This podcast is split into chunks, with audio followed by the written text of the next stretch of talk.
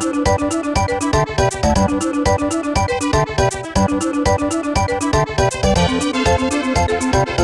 you.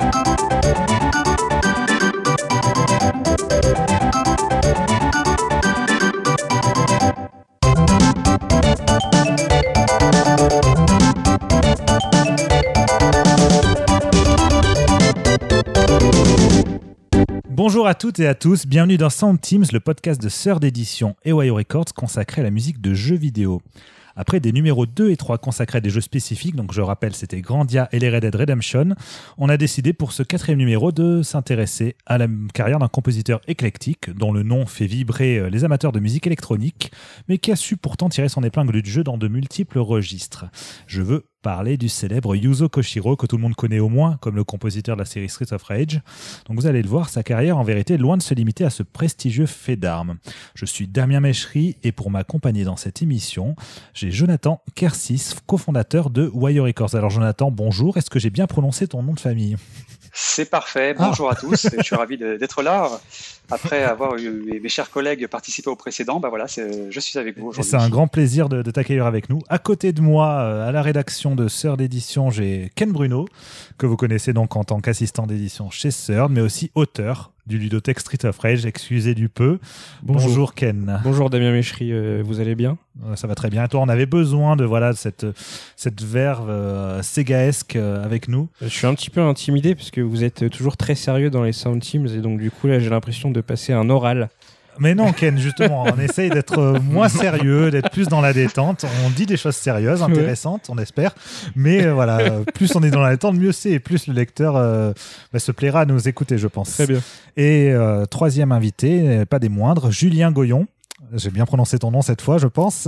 Musicien, étudiant en sound design, compositeur amateur, auteur du ludothèque Panzer Dragoon. Euh, il fait encore plein de choses, je pense. Hein. J'ai pas tout noté, mais voilà, Julien multitâche. Salut Julien, comment tu vas? Salut Damien, salut tout le monde. Bah, ça va très bien et je suis très content d'être là encore une fois. Bah, super. Bah, donc euh, maintenant qu'on est tous ensemble, on va pouvoir euh, s'attarder sur ce fameux Yuzo Koshiro.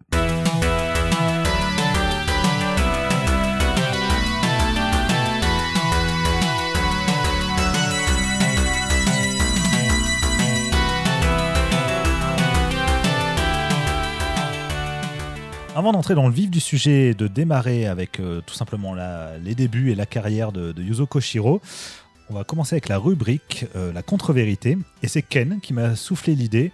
Euh, en fait, contrairement aux croyances, a priori, alors, Yuzo Koshiro n'aurait en fait jamais bossé directement chez Sega, en tant qu'employé de Sega, en fait. Oui, tout à fait, tout à fait. Bah, on va y revenir après quand on évoquera un petit peu sa carrière, mais c'est vrai que de loin, on a tendance à croire que Yuzo Koshiro, c'est euh, un compositeur qui travaillait chez Sega.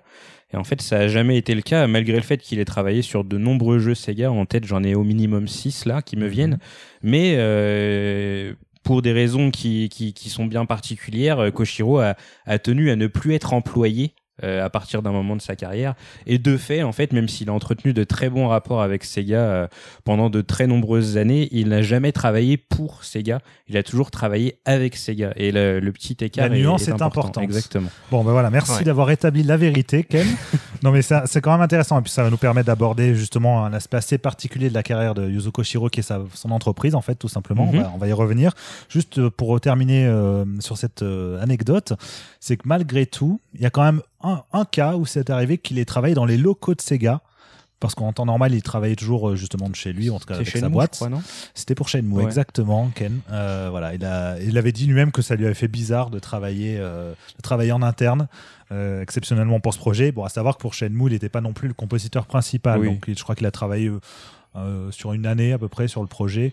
Euh, mais euh, voilà, il est loin d'être celui qui a fait le, plus de musique. Mais il me semble qu'il n'y a qu'une seule musique de Koshiro qui a été retenue dans le jeu final. Qui a été retenue dans le jeu, oui, c'est ça. Je crois qu'il y en a trois. il, y en a trois, il me semble, dans, dans, la BO officielle. Qui est d'accord. Oui, d'ailleurs, il me semble que dans une anecdote, il parlait, il expliquait qu'il n'avait pas spécialement apprécié l'expérience parce qu'il devait travailler avec un casque.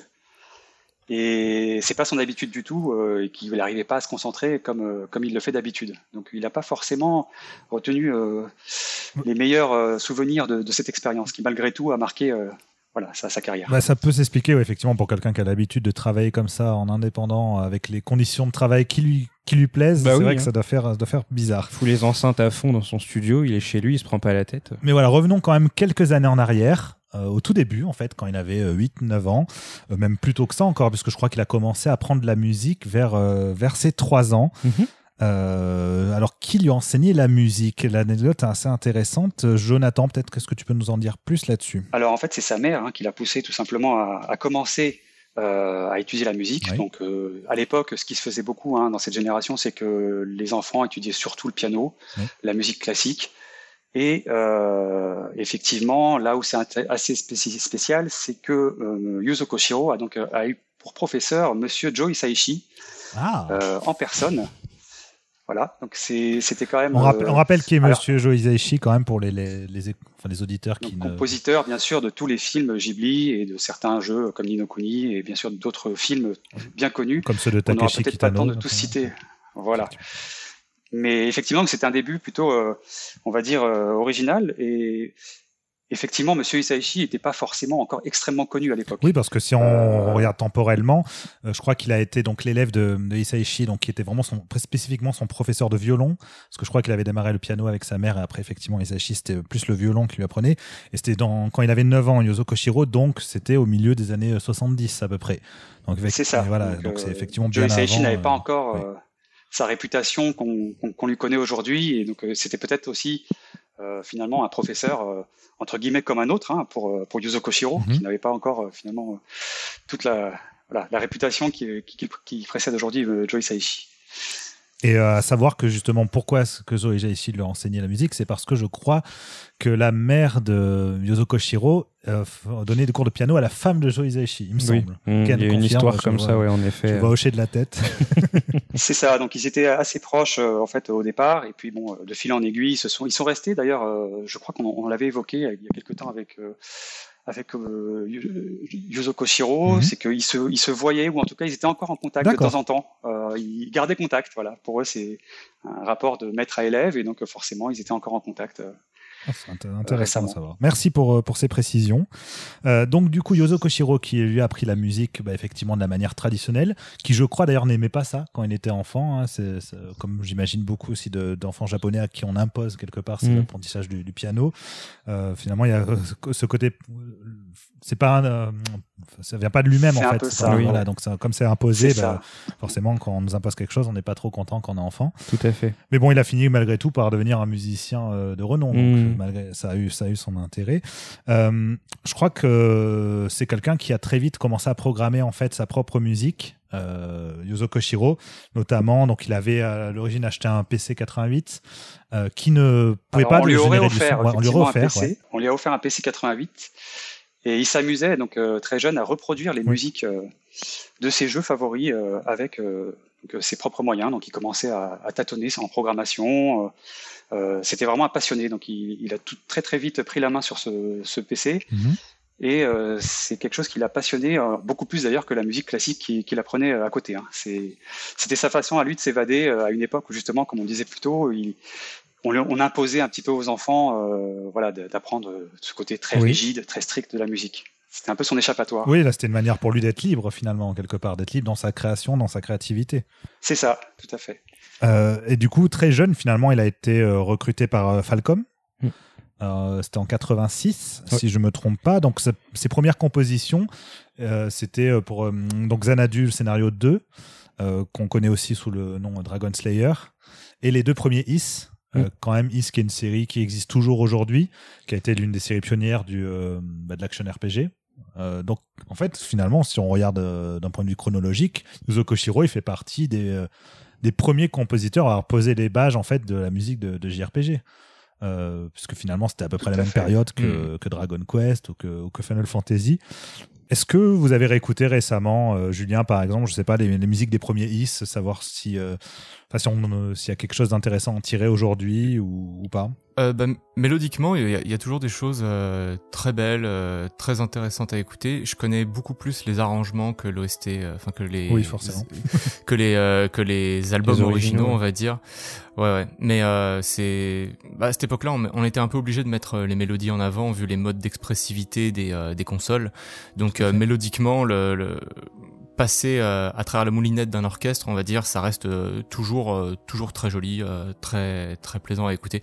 Mais c'est pas le, le versant de la carrière de, de, Koshiro que je connais le mieux, pour être parfaitement honnête. Comme beaucoup de beaucoup de personnes, je pense. Hein, on, on, va y, on va y venir. Hmm. Pour la petite précision quand même, pour les deux Is, il n'était pas seul compositeur. Hein, il était accompagné de Mieko Ishikawa et de Masaya Hashimoto. Donc voilà, même si c'est lui qui a fait la majorité des pistes, il n'était pas seul. C'est toujours important de le préciser. Donc tout ça, c'était voilà à la fin des années des années 80. Et puis, euh, ce qui est assez drôle, je, fais, j'ouvre une petite parenthèse, c'est que Mieko Ishikawa, qui est toujours chez Falcom aujourd'hui, euh, en fait ne compose plus, mais elle est, euh, elle fait de l'administratif. Ah. Donc, Pourquoi pas? C'est un petit peu, c'est un petit peu bizarre en fait, mais voilà, elle, a, contribué hein, à la série East de façon assez importante hein, aux côtés de Yuzo Koshiro, et elle a composé aussi par la suite. Hein, donc les, deux, mhm. je, je, crois, en tout cas, ce qui est sûr, c'est que le East 3 a été composé par Mieko Ishikawa, au moins partiellement.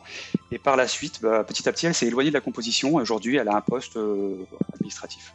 Je pensais que tu allais dire en fait que c'était à la Koji Kondo, euh, justement, il s'est éloigné de la composition pure ça pour dans, dans, la supervision du son et de manière générale, mais en fait, non.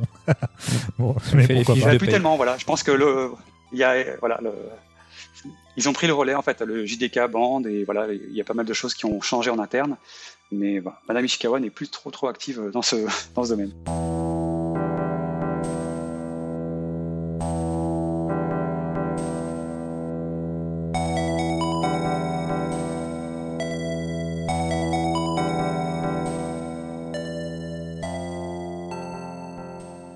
Tout cas, en interne, déjà à l'époque, Yuzo Koshiro, lui, n'était pas satisfait finalement. Il se sentait peut-être pas libre de, faire ce qu'il voulait. Donc, il a quitté Falcon euh, et, il a été donc contacté euh, par Sega, je crois que c'était en 89, pour composer pour euh, The Revenge of Shinobi. Tout à fait. Il quitte Falcom quand même un petit peu en mauvais termes, hein, comme on, le sait un petit peu. il n'était pas satisfait de la façon dont certaines musiques ont été utilisées ou dont euh, Falcom ne créditait pas son nom. Voilà, c'était une politique qui ah. était très en, vogue à l'époque. On hein. doit sur un point important, justement. Il ne crédite pas son nom, parce que à l'époque de Shinobi, ça a été un peu la révolution. C'est que finalement, quand on lance le jeu, à l'écran titre du jeu, il y a le nom de Yuzo Koshiro qui apparaît. Fait, sur l'écran titre, oui. Ça fait partie un petit peu de sa, sa façon euh, qui a changé, en fait, une fois qu'il a quitté Falcom. Donc, il a, il a pris les choses en main. D'ailleurs, euh, guidé par sa propre mère, hein, qui, qui avait fondé le studio ancien. Enchant. Oui. Ah. Est-ce que ça avait été fondé avant ou après euh, Enchant justement bah, En fait, Enchant a été fondé sous l'impulsion de Sega, plus ou moins, parce qu'en fait, euh, après The Revenge of Shinobi, euh, en fait, Ancient n'existait pas encore tout à fait à ce moment-là. Et après The Revenge of Shinobi, euh, il devait euh, partir pour du coup un deuxième contrat avec Sega. Et cette fois-ci, à Sega, ils lui ont dit par contre, cette fois, il faut que ce soit fait d'une entreprise vers une autre entreprise en fait. Tu vois, il fallait qu'il y ait entre guillemets un petit peu de paperasse. Et c'est là qu'Ancient a été créé en fait officiellement. Donc c'était dans la jonction 90-91. Ouais. Et sa mère l'a aidé du coup à créer l'entreprise et elle a été présidente de l'entreprise pendant longtemps. C'est ça, donc c'était avec sa mère et sa sœur aussi. Et sa sœur Ayano Koshiro aussi, ouais, tout à fait. Effectivement. Euh, de toute façon, on va revenir un petit peu sur oui. après. Mais euh, quelque part, enfin, historiquement, il me semble que c'est euh, une première, cette histoire d'un compositeur dont le le nom apparaît au, enfin, dès l'écran titre du, jeu. Enfin, j'ai pas de, en tête d'exemple de, J'en ai pas non plus, à l'époque. Je sais pas si vous en avez. Moi non plus. je, pense que c'est vraiment un pionnier à ce niveau-là. Euh, parce que tout simplement à l'époque, déjà, euh, il faut se remettre dans le contexte. Hein, la musique de jeux vidéo, ça restait quelque chose d'extrêmement euh, mineur dans l'esprit des gens. les compositeurs eux-mêmes ne pensaient pas vraiment à, réclamer leurs droits, ou en, tout cas pas, pas, de la façon dont, on en parlerait aujourd'hui. Je me demande s'il n'y avait pas euh, excuse-moi, c'est juste je pensais à Koichi Sugiyama qui au niveau de Exactement. sa façon de faire valoir les droits a été aussi assez pionnier, mais je sais pas s'il le mettait en avant de la même façon qu'un Koshiro. Euh, là-dessus, je, je suis pas certain. Mais en tout cas, ce qui est sûr, c'est que voilà, fin des années 80, début des années 90, les compositeurs sont, on va dire, grande majorité tous salariés des entreprises japonaises. Euh, les entreprises, bah, eux, ils considèrent que tout le travail qui est créé en tant que salarié leur appartient. Et donc, euh, forcément, les droits des musiques appartiennent à ces mêmes euh, sociétés, sans pouvoir euh, les reverser aux compositeurs. Oui, c'est quelque chose qu'on retrouve dans, divers domaines aussi. Je sais que, par exemple, dans le cas de Tetsuya Nomura, donc le, célèbre illustrateur des, Final Fantasy, lui, pareil, c'est quelqu'un dont le nom apparaît souvent au générique des jeux parce que justement il, est en, tant qu'artiste en fait il, touche des droits même sur les images promotionnelles des, Final Fantasy on voit son nom sauf que lui Lui, il reste quand même salarié il de reste Square. salarié de Square, euh, donc mais Avec une certaine liberté de créativité, puisqu'il a quand même fait des collaborations, il a fait des, des designs de Batman récemment, des Mhm. choses un petit peu euh, hors Square Enix, Mhm. ce qui est assez intéressant. Mais pour en revenir à Yuzo Koshiro, c'est vrai que euh, déçu par cette expérience amère qu'il a eue avec Falcom, euh, de ne pas vraiment pouvoir être crédité, de ne pas pouvoir récupérer ses musiques, bah, il a décidé de prendre vraiment les choses en main et donc euh, de demander euh, expressément à chaque prochain projet d'être crédité sur le titre, euh, sur le, générique, hein, à l'ouverture du jeu. Euh, on le voit notamment bah, effect- effectivement dans Shinobi, on le voit dans les, dans la- les séries Streets of Rage. Et c'est quelque chose qui va peut-être ouvrir d'ailleurs la voie à d'autres compositeurs un tout petit peu plus tard, puisque euh, beaucoup de compositeurs chez Square Enix étaient euh, encore salariés et puis ils ont fait le même constat en fait. On va avoir des compositeurs comme Yasunori Mitsuda, Mhm. ou il y en a pas mal d'autres qui vont prendre leur envol en fait un petit peu plus tard, ce sera plutôt dans les années 96, euh, voilà, on va dire mi-90, où ils ont décidé pour les mêmes raisons et d'autres hein, certainement euh, de quitter euh, le foyer familial de Square Enix où ils étaient un petit peu dans un cocon et voilà partir en tant que freelance euh, et gérer leurs droits euh, eux-mêmes. C'était quelque chose, euh, c'est un mouvement qui a eu vraiment dans les années 90.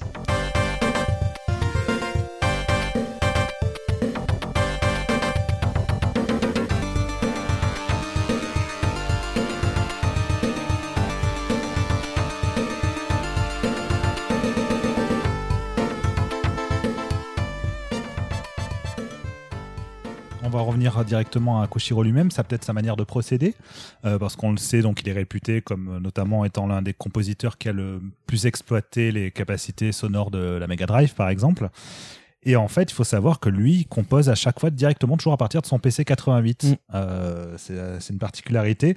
Il exportait en fait ce qui est composé sur son PC 88 directement sur euh, sur le, le chipset en fait de la.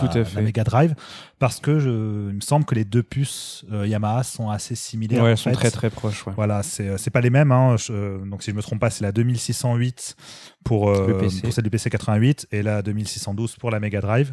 Donc on, voilà, on- lui, ça lui crée, permet d'avoir aussi une certaine liberté finalement. euh, c'est peut-être ça qui lui a permis d'exploiter euh, d'autant plus les capacités de la console. C'est-à-dire que c'était déjà un maître de ce qu'on appelle la, la synthèse FM Mm.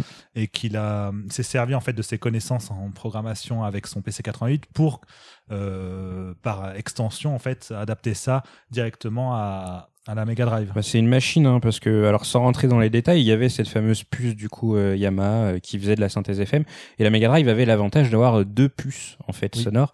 Euh, il y en avait une deuxième, c'était la puce PSG, donc était programmable pour la Master System. aussi, Voilà, c'est ça, ouais. exactement. Alors, j'avais vu à une époque qu'il y avait, soi-disant, une histoire de rétrocompatibilité, ce qui expliquait la présence de cette deuxième puce Oui. dans la Mega Drive. Bon, au final, elle a servi sur sur sur la sur les jeux Mega Drive. Le truc, c'est que Yuzo Koshiro s'est vraiment servi des deux puces à 100% pour réussir à produire la meilleure musique possible. Alors au niveau des euh, des canaux, si je dis pas de bêtises, la puce Yamaha on avait 6 et la puce euh, euh, PSG on avait 3 ou 4, je sais plus. Et du coup en fait, il utilisait les 10 canaux et il les utilisait vraiment au maximum. Les trucs qu'il n'arrivait pas à faire avec la synthèse FM, il allait sampler euh, d'autres sons, par exemple, il passait par sa boîte à rythme euh, euh, TR909, je crois que tu l'as noté, ouais c'est ça la TR909, euh, pour du coup sampler euh, sur un canal et gagner de la place. Enfin, Yozo Koshiro c'est vraiment un technicien quand il était plus jeune, à l'époque où en- il, il diffusait ses, ses morceaux de, de, de programmation. Euh, on l'appelait le PSG God. Et PSG, c'était pour euh, Programmable Sound Generator, justement, cette fameuse puce qu'il y avait dans la Mega Drive. Donc, enfin, c'était la console rêvée pour lui. Et lui qui était totalement euh, à fond dans la technique, bah, il s'est, il s'est amusé avec, euh, avec les deux puces de la console. Ouais. À savoir que la synthèse FM, la- la particularité, c'est justement d'être basée sur une question de modulation de fréquence. Oui. En fait, on n'est pas sur euh, Ouais. du sample qui va tenter d'émuler justement, euh, enfin, reproduire directement en compressant Voilà. son, son préexistant. C'est vraiment l'idée de, bah, de jouer sur les modulations pour atteindre en fait des, des sonorités spécifiques, créer même de nouveaux sons, de nouvelles sonorités, d'où euh, ce côté un Mhm. peu expérimental dans, dans la programmation. D'ailleurs, ouais. Oui, pardon, j'allais juste te dire que tu soulignais que- qu'il utilisait beaucoup la Roland TR-909. Euh, ça rejoint aussi, euh, je pense, beaucoup son influence musicale parce que c'est une machine qui était très très utilisée dans le monde de la techno dans les années 90. Ouais. Donc il y a une forme de cohérence aussi entre euh, ce qu'il avait envie de composer et ce- qu'il a probablement inspiré, notamment pour les euh, Street of Rage. Oui, on y reviendra justement plus tard. Et à savoir que pour montrer à quel point justement c'était un technicien pour aller dans le sens euh, dans ton sens Ken c'est qu'il avait créé à l'époque euh, son propre langage de programmation musicale en fait. Lui je crois qu'il appelait ça le, Music Love. En fait c'est que simplement il avait pris le langage programmation musicale du PC 88 et l'avait modifié pour que ça corresponde un peu à, ses besoins voilà ses besoins sa manière de travailler. Donc c'est assez fou. Et je crois Jonathan que toi tu voulais parler bah, c'est dans la lignée de ça du logiciel alors c'est Mucom ou Mucom je sais pas comment ça se prononce 88 euh, oui, je pense que tu le prononces bien. Je ne saurais pas le prononcer mieux que toi. euh, effectivement, il a développé ce logiciel. Euh, alors, à l'époque, je pense que c'est à l'époque de la Mega Drive où il commençait vraiment à, à travailler donc sur son propre logiciel. et donc, et ce qui est intéressant, c'est qu'il l'a mis à disposition. alors, c'est pas tout récent. C'est en 2018, je crois que j'ai ça fait, ouais, ça fait deux, ça doit faire deux ans. il a mis à disposition donc du grand public avec donc une interface maintenant sous Windows, et quelques samples, euh, donc quelques échantillons euh, prêts à utiliser, notamment on peut, on peut retrouver du Actraiser ou certaines pistes de Street of Rage qu'il met à disposition et avec lesquelles on peut s'amuser, voilà, on va dire à, à, modifier certains paramètres en temps réel ou à essayer de changer, changer les, la, la, vitesse, enfin tous les paramètres qu'on peut imaginer avec lesquels il a pu travailler, mhm. on, on, peut s'amuser avec. Alors c'est pas forcément quelque chose de très facile d'accès. Euh, j'ai voulu essayer de m'amuser un petit peu. Bon, je suis pas technicien non plus, mais il faut quand même euh, un petit peu, je pense un petit peu. C'est un peu plus compliqué qu'un tracker euh, classique. voilà, il y, a, il y, a, des parties de langage de programmation qu'on peut rentrer directement. Il y a des, mais voilà, pour, pour ceux qui veulent bidouiller un petit peu et s'amuser avec les sons originels de Yuzo Koshiro, je pense que c'est, ça se trouve facilement. On tape Mucom 88 sur le net et c'est officiellement disponible. C'est une valeur un peu historique finalement. C'est aussi pour montrer voilà comment il travaillait à l'époque. Julien, toi qui es il disait, euh, ah pardon. vas-y, Jonathan. Il disait, euh, je sais plus dans quelle interview euh, il disait ça, mais c'était assez récent. Ce qui était assez drôle, c'est qu'aujourd'hui encore, il compose sur son PC 88. et il disait justement qu'il a été embêté parce que forcément il le fabrique plus hein, depuis un certain nombre d'années et que le jour où son PC va lâcher, bah, il sera bien embêté parce qu'il a toutes ses archives sur les, fameuses disquettes, les bonnes vieilles disquettes grand format euh, et que bah, il, il, avait commencé à entreprendre ce, ce travail d'archivage hein, où il essaie de tout transférer, euh, mais il avait tellement de choses en stock que voilà ça Surtout à coup de une, disquette par une disquette, euh, un méga à chaque fois. Il doit y avoir une cave remplie avec des disquettes. Euh, c'est une véritable mine d'or. En fait, on aimerait bien fouiller pour euh, écouter les, les, les, sons créés à l'époque. Il partage euh, d'ailleurs beaucoup de vidéos sur Twitter, euh, généralement, où il, il, bah, il, utilise ces disquettes sur, sur, ses, ah. sur ses vieilles machines. Et on le voit dire, bah voilà, regardez, ça marche encore. Et l'autre jour, il partageait, des, il partageait des extraits de, de l'OST du, du premier Sonic, par exemple, qu'il a composé. Et c'était vraiment sympa de se dire, ok, voilà, on le voit utiliser sa machine. C'est vraiment le support d'origine et ça marche toujours. Donc ouais, ouais il est, il est très, euh, très attaché à, à, ces machines-là. On y reviendra plus tard. Bah, si, vous voulez en savoir plus, du coup, on vous invite, euh, chers auditeurs, à bah, suivre directement Yozo Koshiro sur sa page Twitter. Vous aurez accès comme ça à ces, à ces nombreuses vidéos. Toi, juste pour finir là, sur ce premier thème, euh, Julien, toi qui es dans la musique, dans, dans l'écriture, la composition, est-ce que ça t'est déjà arrivé de bidouiller ça ou c'est un domaine que tu, que tu maîtrises pas ou qui t'intéresse pas? Alors moi généralement j'utilise beaucoup plus des samples audio euh, pour euh, donc des, des, des, banques de sons déjà créées. Euh, ou alors je fais appel à des musiciens pour enregistrer certaines parties spécifiques. Mais ça m'arrive un peu de faire de la de la synthèse soit de la, la, synthèse granulaire donc ce qui est encore autre chose. Mais la synthèse FM j'en fais un petit peu. Et effectivement à partir de d'ondes de formes d'ondes très basiques on peut arriver à, à créer il y a, y, a, un logiciel assez connu qui s'appelle FM8 enfin une banque de sons assez connue qui permet de créer sa synthèse de toutes pièces. Et ça suit. Euh, alors, je pense que dans la forme, c'est très différent parce qu'aujourd'hui, on passe par, euh, c'est quelque chose de, de, beaucoup plus moderne que ces machines d'il y a 20, 30 ans. Mais euh, le, le, principe, c'est exactement ça. C'est qu'on a des formes d'ondes sonores très basiques et en les combinant à d'autres éléments, on peut arriver à des formes plus ou moins riches et créer des, tout un tas de sons comme ça. Mais j'en fais un tout petit peu, mais je vais pas du tout me prétendre spécialiste en la matière. Bah merci, c'était quand même instructif malgré tout d'entendre ça. Euh, pour terminer sur cette première partie, juste une petite anecdote. Pourquoi le nom Ancient? Est-ce que Ken peut-être pourrait nous, nous l'expliquer? Eh ben tout bêtement parce que c'est la traduction de Koshiro euh, du japonais à l'anglais. Eh ben voilà, voilà, tout simplement. Petite anecdote de fin de partie. On se posait la question, mais voilà, voilà l'idée. Et d'ailleurs, euh, il y a un autre compositeur qui a eu un petit peu la même euh, initiative, c'est Monsieur Sakimoto. Oui. Puisque Basiscape, sa, sa société, est également une traduction, on va dire littérale de Sakimoto. D'accord, je comprenais pas le sens de son société, mais du coup, ça, ça En fait, euh, des fois, il faut pas chercher très très loin. C'est ça qui est assez, euh, assez drôle. Génial.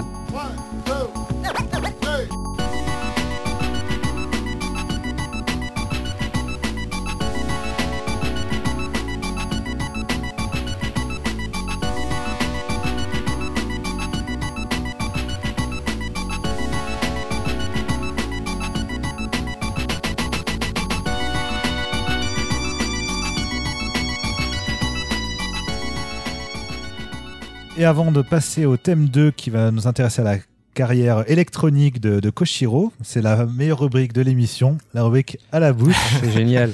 Et aujourd'hui, je ne serai pas seul. Euh, en live. Ken, il est heureux, il va pouvoir le découvrir. mais, euh, mais surtout, voilà, je ne serai pas seul cette fois à faire de la bouche. Il y a aussi euh, Julien qui va m'accompagner. C'est un featuring incroyable qui s'est mais je vais démarrer. Je vais en fait mimer une musique et je, vous invite, vous fans de Sega qui nous écoutez, à essayer de la reconnaître. attention, c'est peut-être un piège.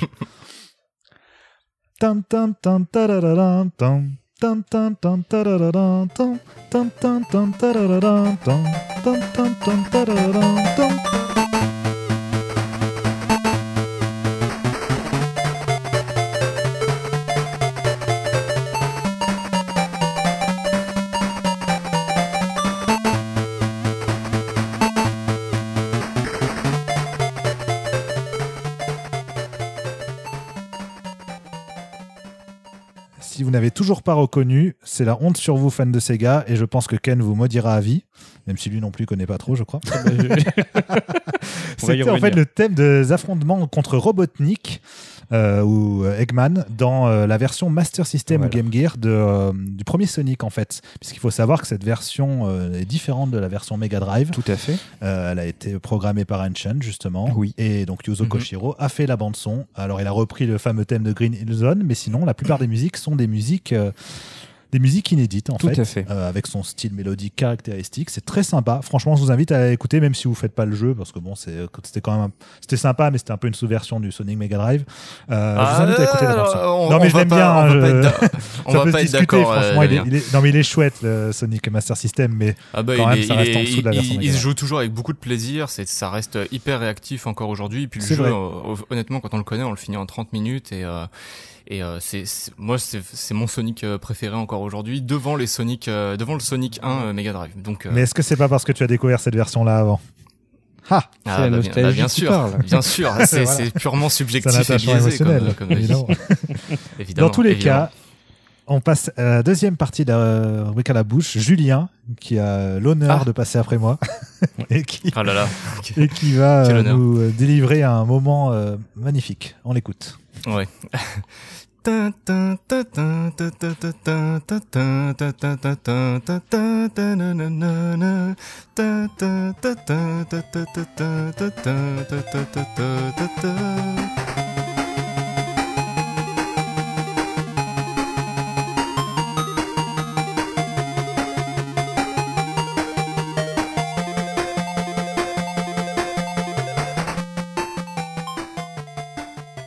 Devez vous sentir seul dans ces moments quand même. Bah attends, dis-nous tout, Julien, du coup. C'était quoi eh bien, finalement Et et, bah c'est le, le, Sonic sur euh, Master System et Game Gear, donc voilà, ah, encore. Ouais, c'est la c'est la musique de la Bridge Zone. Il y a une petite légende qui entoure euh, ce morceau. C'est pour ça qu'on on a décidé de le, de, de, de l'intégrer dans l'émission. Il se trouve que en fait il y a un morceau de Janet Jackson euh, qui s'appelle Together Again, dont la mélodie du refrain reprend enfin, en tout cas, c'est très très proche mélodiquement. C'est une marche harmonique, donc euh, euh qui, qui ressemble énormément à cette euh, mélodie-là. Et il y a eu toute une euh, toute, tout un tas de gens qui se sont interrogés sur euh, est-ce que finalement la mélodie de Together Again, euh, le morceau est sorti bien après euh, le, le, jeu Sonic en question, est-ce qu'elle provient pas de Bridge Zone? Alors on, on, peut le dire, Damien a fait un, un vrai travail de journalisme d'investigation, c'est-à-dire qu'il a envoyé un tweet à Koshiro pour lui poser la question. Il n'y a pas eu de réponse, non mais c'est pas cool. il n'y a pas eu de réponse, c'est dommage. Bah, je pense qu'on lui a on lui a pas mal posé la question, mais en tout cas il n'y a jamais de après des, des, des, recherches minutieuses, on n'a jamais trouvé de, de réponse officielle sur euh, la question. Donc le, le oui, parce que si par exemple vous allez sur la page Wikipédia, c'est vrai qu'il y a écrit par exemple que ça, le morceau Together Again sample Bridge Zone, mais déjà c'est faux parce que c'est pas un sample dans tous les cas. Ça, ça peut être au pire une reprise de la mélodie, mais c'est voilà. Mais tu peux tu peux rejouer tu peux rejouer avec d'autres instruments euh, un, une, mélodie l'enregistrer autrement. On peut considérer ça comme un sample, même si c'est pas au, sens strict du terme. C'est la matière d'origine. Là, c'est pas non plus, je crois, les, exactement les mêmes notes en fait. Ça, ça ressemble non, ouais, ça change un peu après. Ouais. Euh, d'ailleurs, on va, euh, parce qu'on en parle, on vous laisse écouter en fait, tout simplement. Extrait superposé, d'abord Sonic et puis Together Again. C'est parti.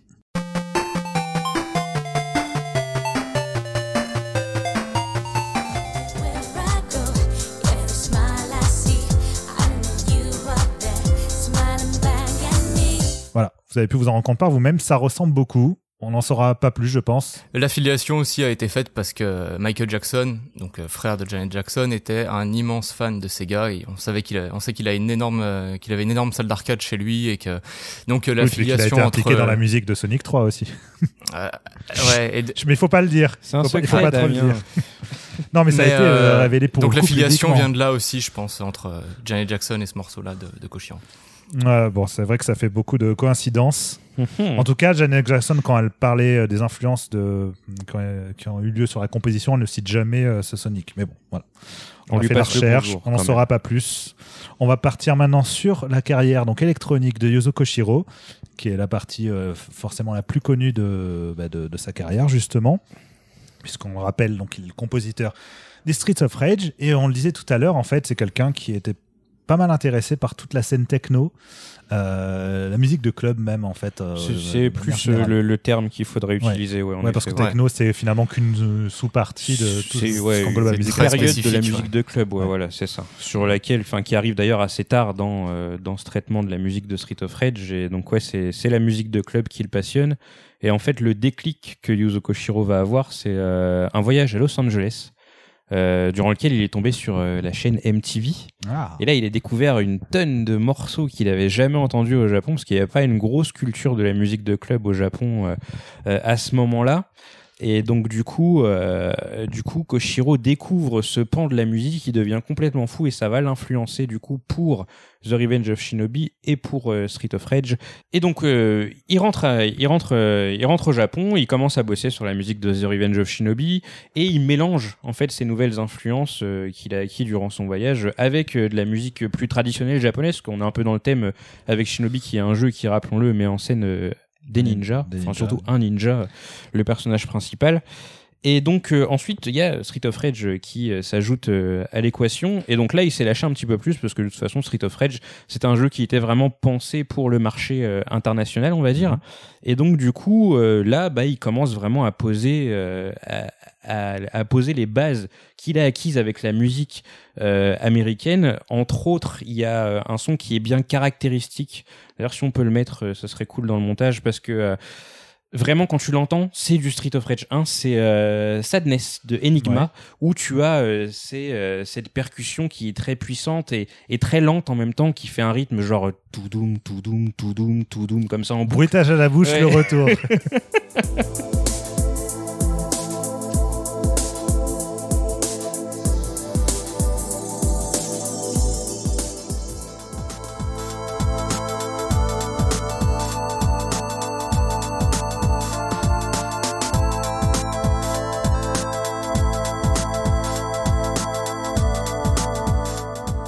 il a plusieurs influences comme ça qui tournent autour de la soul, un tout petit peu de funk aussi. Et euh, à cette époque, il commence justement à aller dans des clubs au Japon. Il explique en fait que euh, pas très loin de chez lui, si je dis pas de bêtises, c'était à Tama. Euh, Il y avait un club euh, qui avait ouvert. Lui, il suppose que ce club avait ouvert parce qu'il y avait beaucoup de marins américains dans le secteur. Et donc, du coup, ils avaient ouvert un club pour les, les marins du coin, les Américains, qui étaient enfin, beaucoup plus euh, coutumiers de, de, de- de cette culture, justement, Ouais. de musique de club. Et donc, il va commencer à pas mal squatter et à se tenir à jour par rapport à la musique qui, euh, qui, fait, qui fait sensation dans les clubs. Ouais. Il faut savoir que Sega, il me semble, lui a donné un complet feu vert en fait pour la musique de Street of Rage. C'est-à-dire Ouais. qu'ils lui ont pas imposé un style ou une direction. C'est vraiment lui qui a dit bah, je veux faire cette musique-là et je m'en charge. Sega avait totalement confiance en, en Koshiro après ce qu'il avait fait et cette confiance elle va jamais elle va jamais se tarir on le verra plus tard euh, c'est que même quand ils avaient des doutes sur ce qu'il était en train de produire ils le laissaient quand même on, faire va, ouais. on va y arriver très vite, Ken. Et de façon générale, euh, Yuzo Koshiro bénéficie quand même souvent d'une carte blanche. hein. On- C'est-à-dire qu'on va rarement lui imposer justement euh, euh, de faire tel ou tel style de Mhm. musique. Et je pense que la plupart du temps, à chaque fois, ça a été accepté euh, avec énormément de succès. Euh, je crois que la seule fois où il a eu une imposition, c'était sur Shenmue. c'était sur. Shenmue justement Décide- Ouais. Décidément. Voilà. Hmm. Mais je dis ça aussi par rapport à Actraiser, où finalement euh, euh, l'équipe de Quintet ne s'attendait absolument pas à avoir un style euh, orchestral. Mhm. Et finalement, euh, la réaction des- des- de l'équipe à l'époque, bah, elle était ah cool, t'as fait, un- t'as fait un truc génial, c'est bien. Je ne sais pas si ça pourrait se refaire aujourd'hui, ce, genre d'approche, avec comme c'est vraiment un milieu plus contrôlé, peut-être l'industrie mhm. du jeu vidéo, la création et tout. Euh, à part si les, concepteurs des jeux n'y connaissent vraiment rien en musique et peuvent donner carte blanche, c'est vrai que c'est plus, plus délicat d'avoir de se dire bah tiens j'amène un compositeur, et, fais ce que tu veux. oui, la marge de manœuvre est peut-être moins moins large que. Bah, surtout euh, que quelqu'un comme Yuzo Koshiro a justement plusieurs cordes à son arc, c'est-à-dire que il pourrait y avoir un compositeur qui a un style très spécifique, on le prendra aujourd'hui parce qu'on connaît son style et on sait qu'il va faire euh, dans le même genre, alors que à l'époque, bah finalement, on ne sait pas à quoi s'attendre, quoi. C'est euh, c'est la pochette surprise, Yuzo Koshiro. et alors, c'est là où c'est intéressant, c'est donc il a fait cette approche-là sur Street 1. Mm. Est-ce que Street 2 et c'est exactement la même approche, Ken? Alors, Street 2, Street 2 rentre un peu dans une, un rôle de transition dans les Street of Rage, mais il y a quand même eu une nette évolution. Juste avant d'évoquer Street of Rage 2, je voulais très rapidement évoquer le jeu Super Adventure Island, ah. qui est très peu cité dans la discographie de Koshiro et qui est en fait assez intéressant parce que c'est un prolongement sur certains aspects de la musique de Street of Rage 1. C'est que le truc qui se rapproche vraiment le plus de Street of Rage 1 musicalement parlant, c'est Super Adventure Island qui a été du coup euh, développé et édité par Hudson Soft. Donc où tu joues un petit gars avec un pagne qui doit aller sauver sa meuf euh, sur euh, une espèce d'île déserte. Ça donne envie. Oui. Et le truc c'est que bah tu te dis, enfin cette soul, sol pardon super super lourde avec des rythmes très marqués, ça colle pas forcément avec cet univers où tu joues un mec avec un, petit bidou, une casquette et un peigne. C'est vrai qu'on s'attendrait pas forcément à ça. Mais ça passe, ça passe plutôt bien et donc du coup. Moi, ça m'a jamais choqué en fait. J'ai joué au jeu à l'époque et ça m'a, ça m'a jamais paru en décalage avec. Après, on fait peut-être moins attention hein, quand on est plus jeune aussi, je sais pas. Possible aussi, ouais, possible.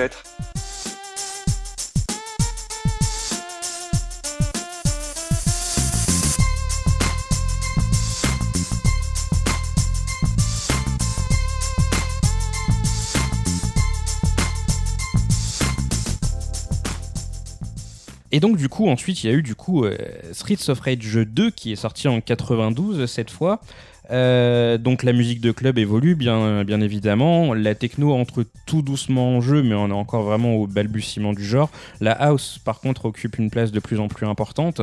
Et euh, le truc qui va déjà changer Koshiro euh, dans sa façon de percevoir la musique à ce moment-là, c'est qu'en fait, il va effectuer un, recrutement euh, pour avoir un, assistant, un second en quelque sorte, euh, auprès de lui au niveau de la composition, parce que chez Ancient, il est tout seul à pratiquer de la composition musicale. Ses autres collègues, ils sont, euh, ils sont plutôt programmeurs purs, etc.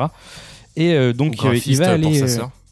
Oui, voilà, oui, par exemple pour sa sœur, exactement qui est plus dans le côté graphique et donc il va il va mener une petite campagne de recrutement et il va entre autres aller directement dans dans les conservatoires, par exemple, et euh, entre autres le conservatoire de Kunitachi, qui est un conservatoire euh, euh, très très prisé.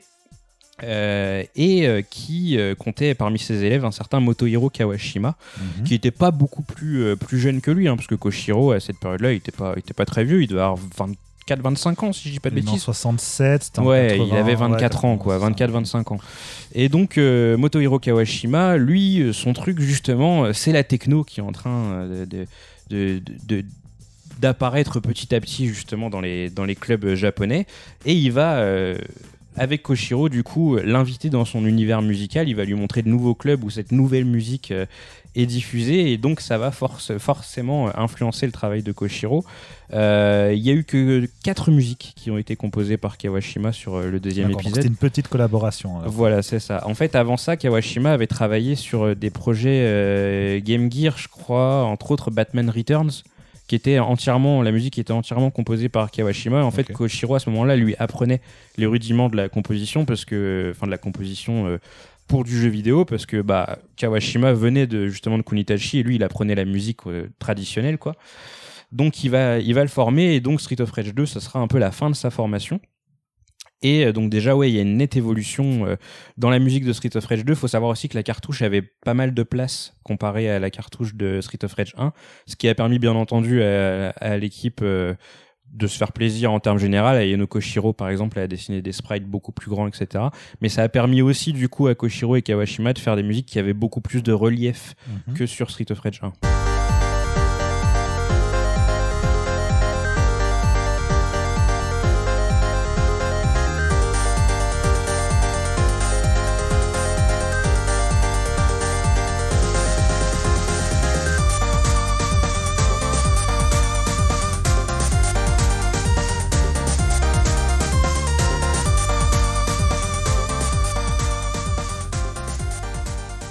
Donc là, c'est Streets of Rage 2, le jeu culte par excellence. Son culte qui a marqué énormément de, de, compositeurs, euh, de musiciens de tous bords, hein, même au-delà de la sphère du jeu vidéo, bien au-delà de la sphère du jeu vidéo, puisque ça a même marqué, c'est assez rigolo, hein, finalement, la, sphère électronique au sens large, finalement. C'est-à-dire que lui-même qui est allé s'inspirer de tout ce qui se faisait à l'époque, euh, qui émergeait dans la scène électronique, euh, quelque part, il, se l'est réapproprié avec son style, mais finalement, il, il, reproduisait en fait ce qui lui plaisait dans, dans ces sons-là et malgré tout, c'est lui qui va avoir une influence aussi notable derrière chez pas mal de, compositeurs, d'artistes du, On retrouve des samples de Street of Rage 2 un petit peu partout euh, dans la, dans la musique depuis le début des années 2000 et on sent vraiment que les, les musiciens ont été inspirés par, euh, par la musique de jeux vidéo et par la musique de Koshiro, particulièrement à ce moment-là avec Street of Rage 2. Je trouve ça génial. ouais. il, y a il y a entre autres, par exemple, pour citer euh, un artiste français, il y a Parawan qui est euh, un, artiste de la musique électronique, donc qui est assez présent sur la scène électronique depuis maintenant plus de 20 ans. Et euh, à l'époque était sorti un album collaboratif avec plein d'artistes, dont Tequila Tex, qui a d'ailleurs reçu il y a pas longtemps euh, Koshiro sur la BBC One. Et il y avait justement je crois que c'était Expender de Motohiro Kawashima qui était samplé dans cet album Buffet des anciens élèves.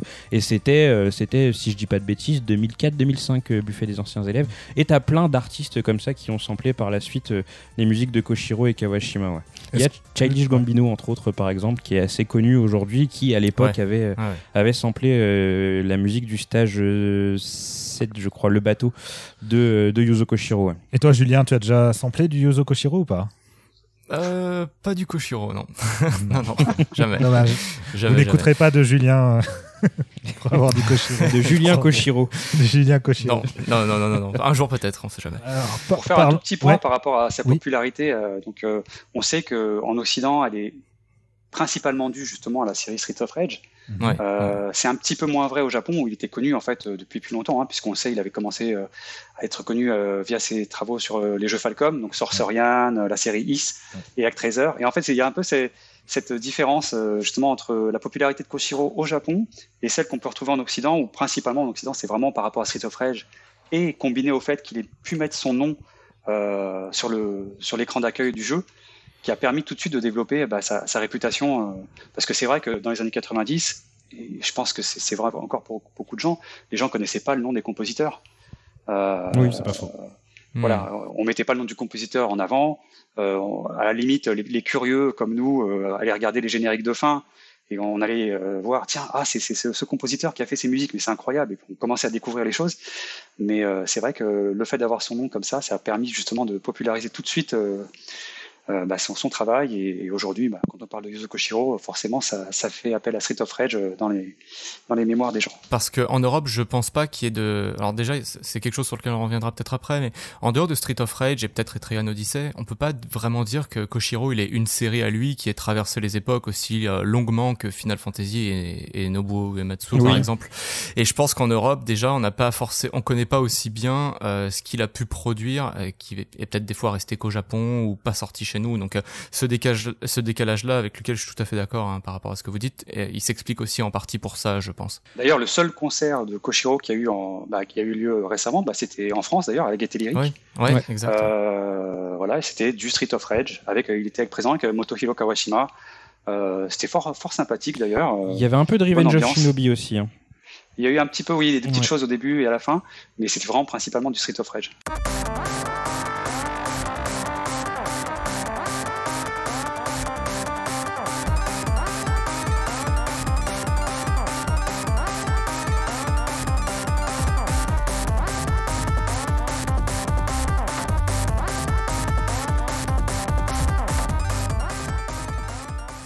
Mais alors, du coup, effectivement, elle est très connue pour Street of Rage 1, pour Street of Rage 2, mais alors le 3, c'est un peu plus délicat. Alors, c'est hein, C'est différent, en fait. C'est ça, mais, vraiment, en plus. Au-delà de, la blague de dire c'est différent parce que c'est moins bien, mais, c'est qu'en fait, c'est complètement une autre approche. C'est pas du tout Tout en étant finalement, à, mon sens, dans la continuité artistique de ce qu'il a entrepris. C'est-à-dire que finalement, il, est, il y avait une certaine liberté dans sa manière de procéder, d'expérimenter. Et avec Street of Rage 3, tu vas nous en parler plus en détail, Ken, il s'est. Euh, s'est lâché quelque part. Il s'est dit, bah voilà, je, bah, je, fais ce que je veux. c'est Koshiro en fait. C'est un peu, comme on l'a dit, il touche un petit peu à tout. Pour lui, la musique, enfin, quand il compose son studio, c'est un peu un laboratoire. Et euh, du coup, avec Street of Rage 3, donc déjà Motohiro Kawashima qui c'est bon, était bien, euh, bien formé, euh, occupe une place plus importante, beaucoup plus importante que dans le deuxième épisode. Kawashima est toujours sur cette mouvance de la techno qu'on appelle la techno de Détroit, euh, ça le passionne, il écoute que ça. Et donc forcément, ça se ressent dans Streets of Rage 3, d'autant que Koshiro était forcément influencé par Kawashima, parce qu'à l'époque, les deux étaient inséparables. Ils passaient des nuits blanches ensemble à aller écouter de la musique dans les clubs, etc. Et Koshiro, de son côté, qui continue la bidouille, c'est son truc. Hein.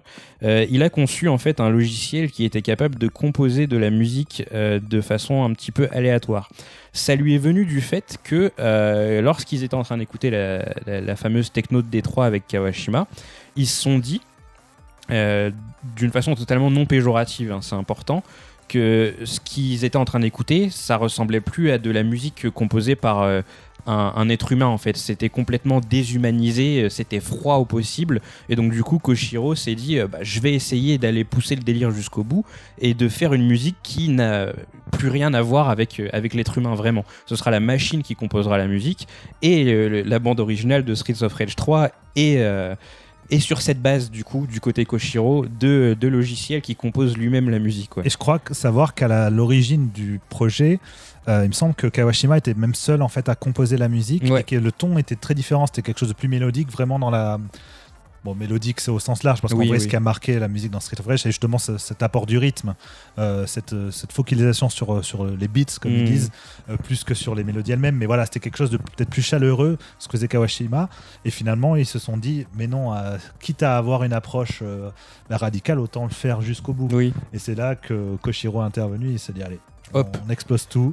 et, je crois que tu parles de, la composition automatique, mais je crois même qu'en fait, c'est euh, même la génération des sons en fait qui est, euh, qui, euh, qui était géré par ce logiciel-là d'écriture euh, d'écriture automatique, où, en gros, voilà, c'est encore une fois, ces questions de modulation et tout, ça lui permettait de, trouver des sonorités particulières, des, rythmiques particulières. Bon, évidemment, quand on dit logiciel de composition automatique, c'est pas il a pas appuyé sur un bouton oui, bien et, sûr, bien sûr. et la musique s'est faite et hop, il a envoyé. Hein, parce que par exemple, sur le travail, de coupure, enfin voilà. Ouais, tout à fait. Et sur certains morceaux, par exemple, je pense à Shinobi Reverse. Euh, qui est un morceau composé par Koshiro, tu entends des, des sons qui proviennent justement de The Revenge of Shinobi. Donc ça montre bien que Koshiro a quand même euh, un petit peu travaillé autour de cet objet et qu'il en est à l'origine. Donc forcément, il y a une petite touche Koshiro derrière. Mais ouais, c'est euh, le, but du truc, c'est justement ce, fameux logiciel. Kawashima a beaucoup moins touché au logiciel. C'est qu'il il y avait accès lui aussi, mais il a quand même préféré composer un peu plus euh, de, lui-même. On peut le comprendre. Après, voilà, au niveau du rendu, ce qui est aussi marquant, je trouve, avec cette bande-son par rapport à la précédente, au-delà même du côté froid, il y a enfin, une dynamique presque folle en fait. C'est qu'on se sent limite pas bien, on est embarqué dans une sorte de transe très bizarre. Exactement. Euh, enfin, et, je comprends que ça ait eu beaucoup de rejet de la part de, de, pas mal de joueurs, parce qu'aujourd'hui, c'est vrai que c'est une bande-son qui, euh, qui divise énormément. Hein. Ah, clairement, Les, mais les gens. Il y a beaucoup de fans. Hein. Mais toi, t'en penses quoi, Ken? Toi qui es euh, fan des Streets? Alors, moi, j'ai eu beaucoup de mal au début. et en fait, je pense que c'est en jeu qu'elle prend toute sa saveur parce mhm. qu'on est du coup dans un beat'em up où euh, tu es censé avoir un peu cette, euh, cette, petite montée de violence entre guillemets quoi. Et euh, envie de claquer des gueules. exactement et c'est parfaitement retranscrit et des fois ouais il y a, y a, la musique qui prend le dessus sur l'action et puis t'entends plus que la musique et t'es en train de tabasser des punks et, et ça marche super bien au final. Je, malgré tout si jamais je devais faire un, un, classement même si j'aime pas faire ça des, des trois premiers Street of Rage en termes de musique il serait quand même malgré tout troisième. Mais c'est pas une mauvaise bande originale et il y a beaucoup de bonnes choses à tirer de cette bande originale, surtout d'ailleurs du côté de Kawashima qui a vraiment fait un taf extraordinaire. Jonathan, toi tu en penses quoi de, cette musique de Street of Rage 3 Alors sur le 3, bon, je pense que je vais suivre la tendance générale et je, suis un petit peu moins fan quand même que ces deux premiers travaux sur Street of Rage 1 et 2. Euh, après, effectivement, euh, quand on y joue, euh, on est moins perturbé. voilà, à écouter comme ça hors contexte, c'est un petit peu difficile. Mais c'est vrai que quand on joue au jeu, ça, ça passe finalement. Et Julien, je sais pas si toi tu as aussi un affect particulier vis-à-vis de ça. Je rejoins un peu la vie générale. Après, honnêtement, c'est pas euh, c'est pas la, la, partie de, de la carrière de Koshiro que je préfère, euh, Street of Rage, parce que déjà musicalement, moi, je suis moins. ça te parle moins. Ça me parle moins, mais par contre, euh, en fait, je l'ai, euh, je l'ai écouté il y a pas si longtemps que ça, la, bande originale du 3, avec euh, en ayant en tête toute cette appréhension-là, et j'ai été beaucoup moins choqué ou dérangé que ce à quoi je m'attendais. Et euh, je trouve que le, travail d'exploration et, qu'il a effectué sur ce sur ce projet-là est, est, à la fois un peu audacieux parce que il aurait pu se contenter de suivre une tendance et faire plaisir à tout le monde, mais au, final, il a il a pris le parti d'aller dans de, de, suivre un chemin plus difficile, plus exploratoire, qui plus est avec la difficulté des machines de l'époque, enfin les limites, je veux dire, de, ces machines-là. Moi, mhm. je trouve ça plutôt euh, plutôt louable euh, musicalement. Donc, euh, j'aime j'aime malgré tout la BO pour ce qu'elle tente d'apporter, même si encore une fois, c'est pas ma préférée dans les Street of Rage et encore moins dans, dans, dans sa carrière. Mais Kawashima et Koshiro en restent très fiers en tout cas. Hein. C'est vrai que ça leur fait de la peine quand ils voient que les gens l'aiment pas trop. Ils comprennent pourquoi, mais c'est vrai qu'ils en, ah, ils restent très fiers. Surtout Koshiro, il a l'air d'en avoir plein le cul qu'on lui pose la question. Sans arrêt. J'avais lu des interviews où à un moment il disait, mais enfin, moi je l'aime bien cette bande originale. moi tranquille. Tant pis pour les gens qui l'aiment pas, quoi. je pense qu'il a, il a un petit peu tourné la page aussi, parce que bon, on l'a attendu maintenant sur Street of Rage 4, parce qu'il a contribué également. Et justement, il y, a, des choses intéressantes à, dire sur le 4 aussi, puisqu'il ah. Eh ben on y vient. Ça, c'est de la transition parfaite. Street of Rage 4, des années après, oui. le retour. Alors, contrairement à ce qu'on aurait ce à quoi on aurait pu s'attendre. Koshiro n'est pas du tout le compositeur principal euh, du jeu, le compositeur principal étant Olivier de Rivière. Tout à fait. Voilà. Mais euh, Koshiro fait partie des compositeurs guests qui ont été invités à écrire la musique du jeu en compagnie de par exemple Yoko Shimomura. Tout à fait. Si je dis pas de, bêtises, je sais pas s'il y a d'autres euh, guests. Il y a le compositeur du premier Ninja Gaiden, mais j'ai oublié son nom. Je suis désolé. Eh bien, Et il y a Motohiro Kawashima du coup. Voilà, évidemment. Pour le nom du compositeur de Ninja Gaiden, euh, vous vous référez à Google. Et voilà. à VGM Database. Voilà, exactement. Mais euh, très bon site, hein, VGM Database d'ailleurs. Hein, je, vous le conseille si vous voulez des infos détaillées sur les bandes originales de jeux vidéo. Dans tous les cas, donc Street 4, c'est le retour de Koshiro des années après Street 3. Et du coup, quelle a été son approche? Je crois que Ken, tu voulais nous présenter en particulier notamment le thème principal euh, du jeu. On va, on va peut-être en écouter un petit extrait et après tu vas nous en parler.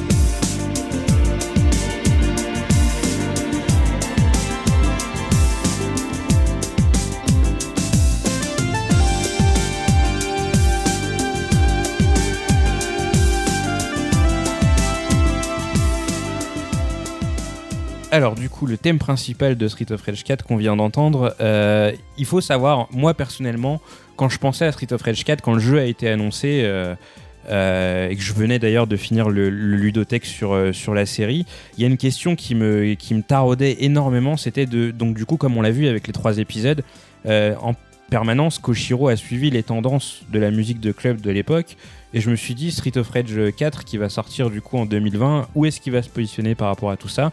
Est-ce qu'il va reprendre les styles qui étaient adoptés dans les trois premiers ou est-ce qu'il va, est va tenter autre chose? Bon, du coup, comme il a une place assez, euh, assez mineure sur la bande originale, je pense qu'il n'a pas, pu, pas pu vraiment aller jusqu'au bout de ses idées.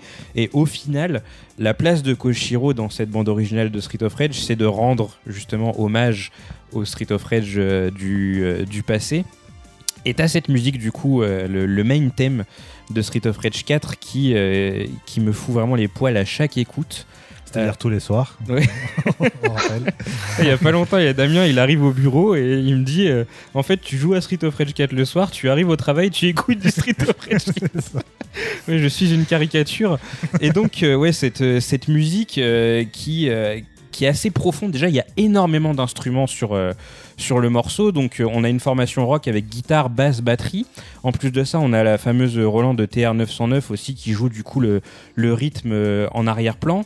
Et un piano. Et surtout des violons.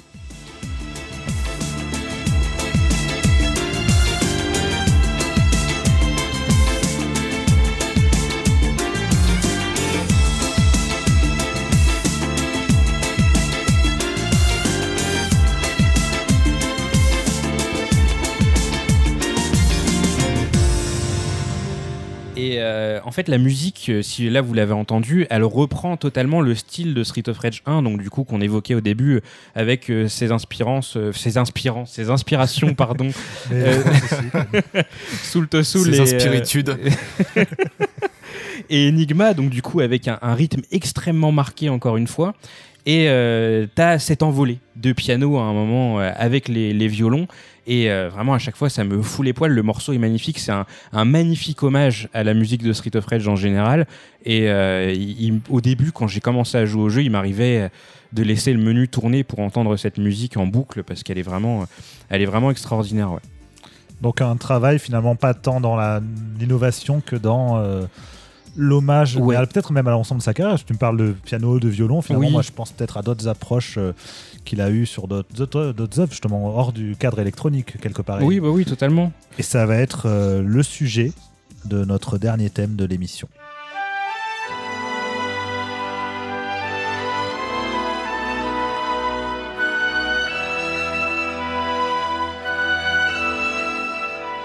Avant de terminer cette émission en abordant un peu l'autre pan de la carrière de Koshiro, c'est-à-dire tout ce qu'il a fait en dehors de, la musique électronique, euh, c'est la rubrique La recommandation.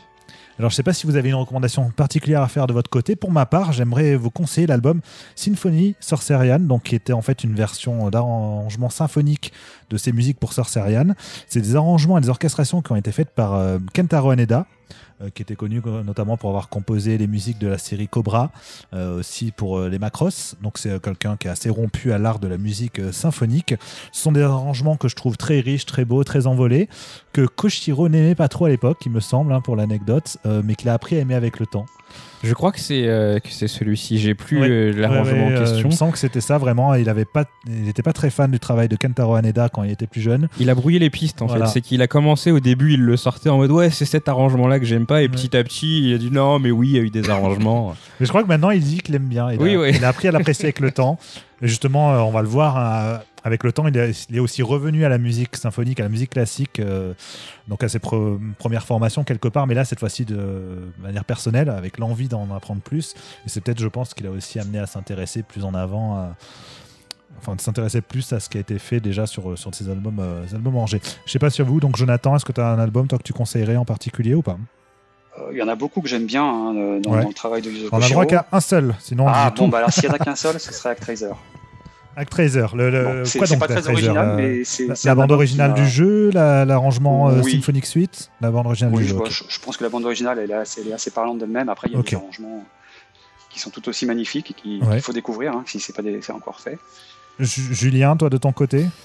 Bah moi, mes recommandations vont venir dans le, dans la partie 3 de, de l'émission, mais si on a si on a une que que, que j'aime beaucoup en, en parallèle de, du Sonic euh, sur Game Gear et Master System, c'est le Shinobi qui est sorti sur ces euh, mêmes plateformes où euh, là on a vraiment du du Yuzo Koshiro qui construisait vraiment des mélodies sur des des boucles assez courtes propres à cette époque-là, mais que que j'aime beaucoup parce que notre que Julien aime les mélodies.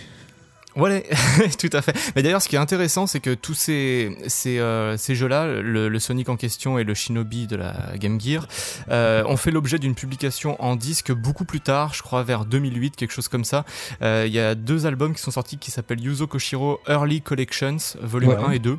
Euh, et c'est dans, dans ces disques-là qu'on peut retrouver une trace officielle de, de, de publication euh, de, de, ces musiques de, de cette époque-là. Avant, elles n'avaient jamais fait l'objet d'un disque, d'un vinyle ou autre, il me semble. Donc c'est c'est vraiment intéressant. Il a sorti pas mal d'autres compilations dans le même genre. Donc il y a eu les les compilations euh, Yuzo Koshiro Best Collection, qui ont d'ailleurs euh, été mhm. euh, illustrées par Buichi Terasawa, donc l'illustrateur, le, créateur de, de, Cobra. Et plus récemment, je crois qu'en 2018, il y a eu euh, un complete box donc une espèce de box qui récapitule tous ses anciens travaux et ses, ses réussi à attraper d'ailleurs. Et que Ken a attrapé. Ah bah oui, oui, oui. C'est un coffret euh, de 8 CD, je crois que c'est quand même assez, assez imposant. Le truc est gigantesque et en plus il y a même des musiques de jeux qui sont jamais sortis. Et euh, genre par exemple, il y a un morceau, si je dis pas de bêtises, qui s'appelle Stickman is back, et on sait pas ce que c'est ce Stickman, ah. et il a pas voulu répondre. Et donc en fait, il y a même des musiques de jeux qui ont été abandonnées en route. Ah oui, c'est assez fou. Stickman is back. Euh, alors de mémoire, il y, a eu, il y a eu des petites choses là-dessus. C'est qu'en fait, certaines musiques avaient été composées et auraient été réutilisées, euh, ou en tout cas non utilisées, mais étaient prévues dans Street of Rage 2. Donc c'est une espèce de ah il y, a une espèce de pas de quiproquo, mais en tout cas de, de passation de, de, musique entre ces deux projets. Et, voilà. D'accord. C'est pas, très très clair, mais voilà, c'est du peu que j'avais. Si un jour il répond à mon tweet, Yozo Koshiro, je lui demanderai. Dans la foulée, puisque je te tiens. Et toi, Ken, peut-être, si tu as un album euh, favori euh, de Yozo Koshiro Street, of Rage 2, peut-être? je... Non, mais oui, je vais pas être original, mais du coup, ouais, ce serait, ce serait Street of Rage 2, ouais. Bon, dans tous les cas, on s'éloigne vraiment de Street of Rage 2, puisque donc on le disait euh, en début d'émission, il a composé les musiques 10. Donc, c'est-à-dire qu'il a participé aux bases de la musique de, JRPG. Aujourd'hui, son C, ça a pas mal évolué, justement, avec la JDK Sound Team, qui, euh, qui a son style bien à elle, euh, la musique qui mélange euh, vraiment rock, metal, avec un peu de symphonique et tout. Donc, c'est assez spécial. Mais l'album, donc, a vraiment marqué, on en parlait, l'entrée quelque part de Koshiro dans le style de la musique un peu plus classique. c'est le premier Actraiser. Euh, donc qui euh, rappelle un jeu assez bizarre. Hein. c'est une sorte de mélange entre un, jeu d'action aventure beat'em all et un jeu de stratégie euh, God, Game, où, justement on contrôle littéralement un petit ange. on contrôle Dieu. Le petit ange nous parle, je crois. Si on, va contrôler le petit ange sur la carte, mais c'est le petit ange qui nous parle. Oui, oui. Dieu et on doit l'aider à gérer en fait pour gérer la civilisation humaine, etc. Le boss de fin c'est Satan. Enfin bon voilà, il y a toute une, mythologie euh, qui avait été complètement censurée d'ailleurs par Nintendo of America, si je ne me trompe pas, pour, la, pour les versions euh, occidentales.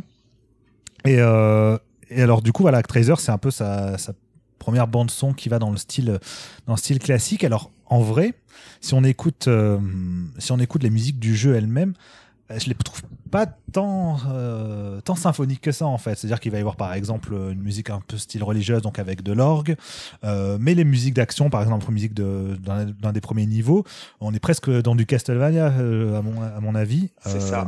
voilà. D'ailleurs, de son propre aveu, hein, donc il, disait que sur Actraiser, c'était son premier travail, en tout cas dans la direction orchestrale. C'est pas un travail orchestral à purement parler, puisque forcément on reste sur, euh, sur une puce sonore de Super Famicom, euh, avec euh, quand même des, des, moyens très limités. Mais, plus important que sur la Plus important que la Mega Drive, en tout cas. la Mega Drive. non, mais c'est différent, c'est que justement il y avait l'accès au sample déjà sur. voilà, avec un potentiel très élevé, mais aussi plus compliqué à maîtriser. Oui. Et donc, de, son propre aveu, euh, c'était son premier travail dans ce sens-là. Il, ne savait pas lire de partition. Mhm. Et un de ses contacts à l'époque, en fait, euh, lui avait demandé. En fait, il avait travaillé sur, un, sur euh, Star Wars pour Sharp 68000, je crois. c'est vraiment un, des vieux PC japonais. Je pense que le jeu n'est jamais sorti du Japon. Et donc son, son compère Yusuke Ichikawa, qui travaillait sur le jeu à l'époque, lui avait demandé de refaire les musiques de Star Wars euh, pour, le jeu. Donc il avait réussi à lui dégoter des partitions Star Wars. Donc ça date de 80, donc cette année-là, ça date de 89 et le jeu est sorti en 91. Mhm. Et donc c'est la première fois où il, s'est vraiment penché sur euh, sur des partitions. Voilà, il n'est pas tombé sur les plus simples hein, pour démarrer. il n'est pas tombé sur les plus simples, mais il a, il a appris il a appris à les lire, à les comprendre. Et bon, petit à petit, ça, ça l'a inspiré. Et d'ailleurs, il disait euh, aussi récemment que bah, sur Actraiser, ses inspirations, bah, il y a eu Star Wars, mais aussi le travail de Gustav Holst, euh, notamment les planètes. Qui a lui-même inspiré John Williams pour Exactement, Star Wars. donc la boucle est bouclée. Mm-hmm. Et on retrouve pas mal, euh, pas mal ce, style euh, vraiment un peu héroïque, avec des, cuivres, des choses comme ça qui. on vous invite à écouter Les Planètes, vous verrez, vous reconnaîtrez plein de musiques de films. Beaucoup de Star Wars, ouais.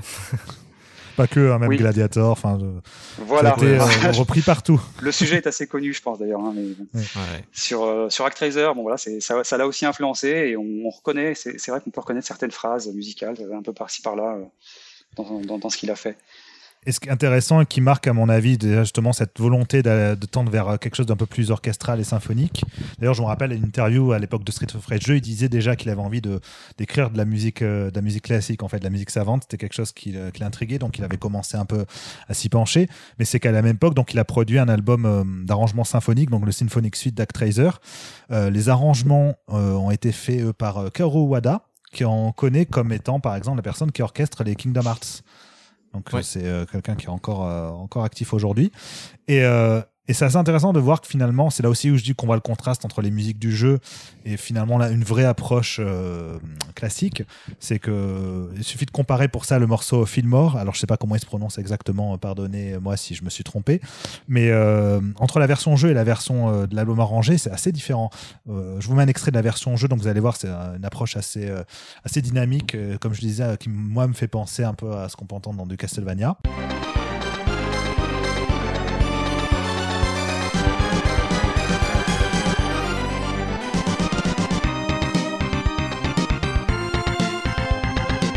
Euh, par contre, là, ça va être la version, euh, la version de l'album arrangée et, euh, qui est beaucoup plus proche, à mon sens, de ce qu'on peut trouver dans la musique même baroque. Ça me fait penser énormément aux quatre saisons de Vivaldi. De toute façon, pour moi, le début du morceau est un clin d'œil assez évident aux quatre saisons. je vous montre un exemple entre le passage dans donc le début de la musique Fillmore dans la version Symphonic Suite.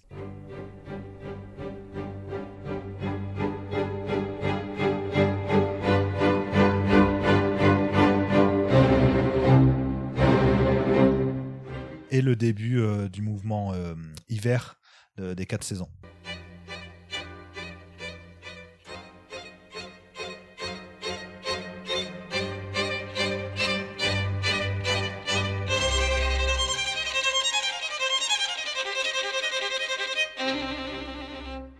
Je pense que vous avez noté la ressemblance. J'espère, en tout cas, que vous avez noté la ressemblance. Sinon, c'est moi qui entends n'importe quoi.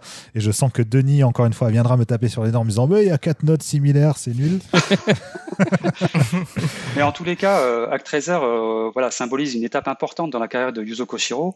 Euh, parce que justement, c'est ce passage euh, bah, déjà sur Super Famicom avec des moyens plus, plus, plus importants et ce passage donc sur un style complètement différent qui, sur lequel il n'était pas encore vraiment challengé.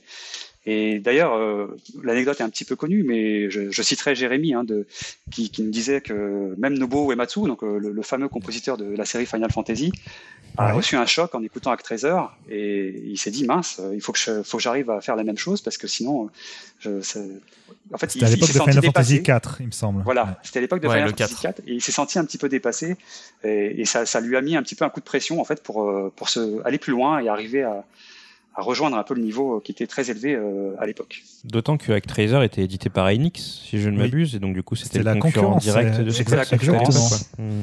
C'était la concurrence. Ben voilà, donc grâce finalement à Yuzo Koshiro Actraiser, FF4 a pu avoir des sonorités plus travaillées, plus élaborées peut-être que ce qui était prévu à l'origine. Bon, sachant qu'FF4 pour du Uematsu sur Super NES, c'était quand même euh, c'était plus proche de Final Fantasy 3 finalement de que de ce qu'il a fait par la suite avec le, 4, le 5 pardon, et surtout le 6, où là il a poussé un peu la, les capacités. C'est un entre-deux, c'est quand même un bon entre-deux. Ouais, c'est une transition assez marquée. Mais merci à Tracer pour, pour ça, et merci à Jérémy pour l'anecdote aussi, on le remercie. Tout à fait. il n'est pas dans l'émission, mais il est là avec nous toujours dans nos pensées.